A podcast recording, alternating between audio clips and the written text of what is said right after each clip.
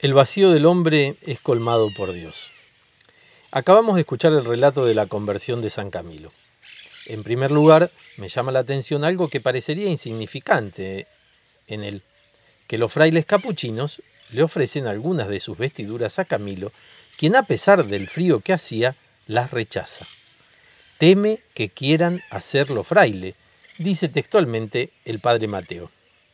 Y me quiero detener aquí porque esto sucede luego de que Camilo ya había perdido todo.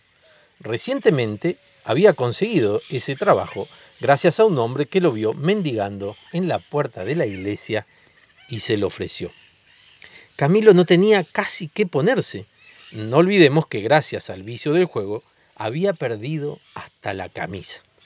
Uno se pregunta cómo puede ser que alguien con tanta necesidad, pasando frío, se negara a recibir un abrigo, un abrigo como el pesado sayal de los franciscanos.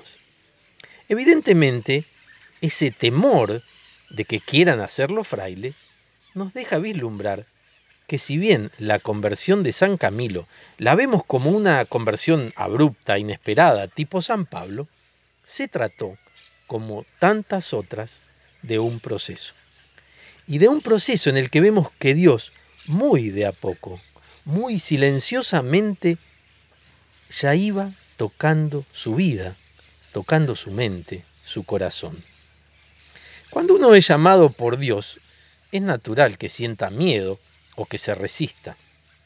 Las propuestas de Dios son maravillosas y atreverse a seguirlo más de cerca es una experiencia sensacional, incomparable e inigualable.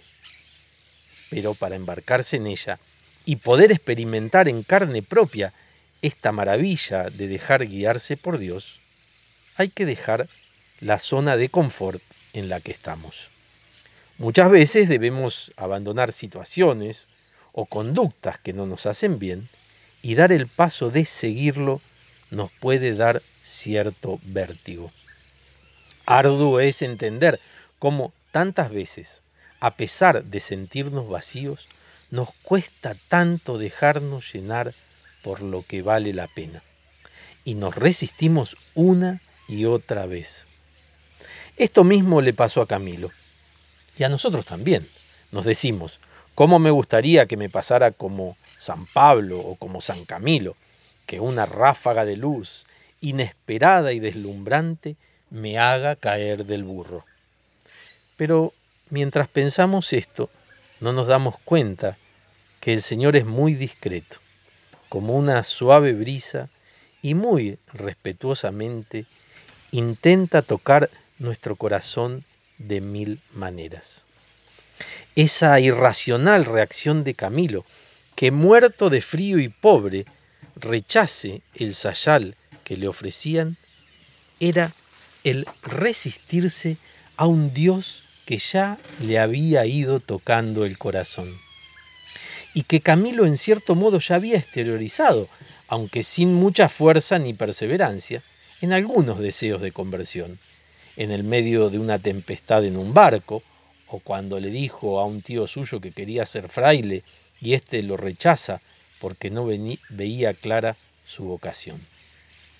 Todas estas experiencias, estos pensamientos, no hay duda que eran mociones de Dios en el corazón de San Camilo. Como así resonó en su corazón la ferviente predicación del Padre Ángel la noche anterior al célebre 2 de febrero, en que siente profundamente el vacío existencial de su vida. Arrodillado sobre una roca, comenzó a llorar amargamente por su vida pasada. Allí, nuestro querido Camilo recapacita de tanto tiempo perdido y emprende con decisión firme un camino de conversión y penitencia. No más mundo, no más mundo. ¿Por qué no habré gastado toda mi vida en servirlo? se dice.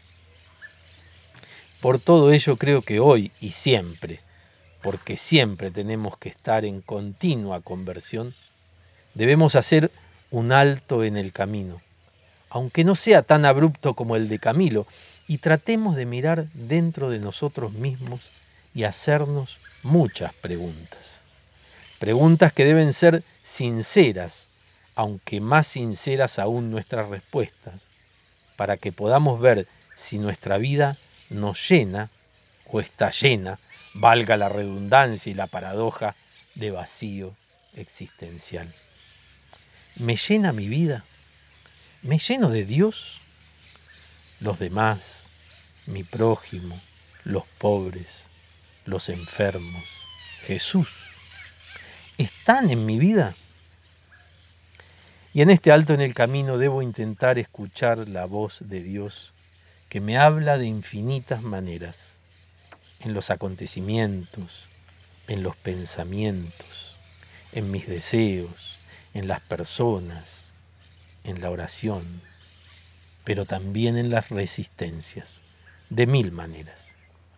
Escucha la voz de Dios, no vaya a ser que te caigas del burro y le eches la culpa a los baches del camino esos que San Camilo ni siquiera advirtió.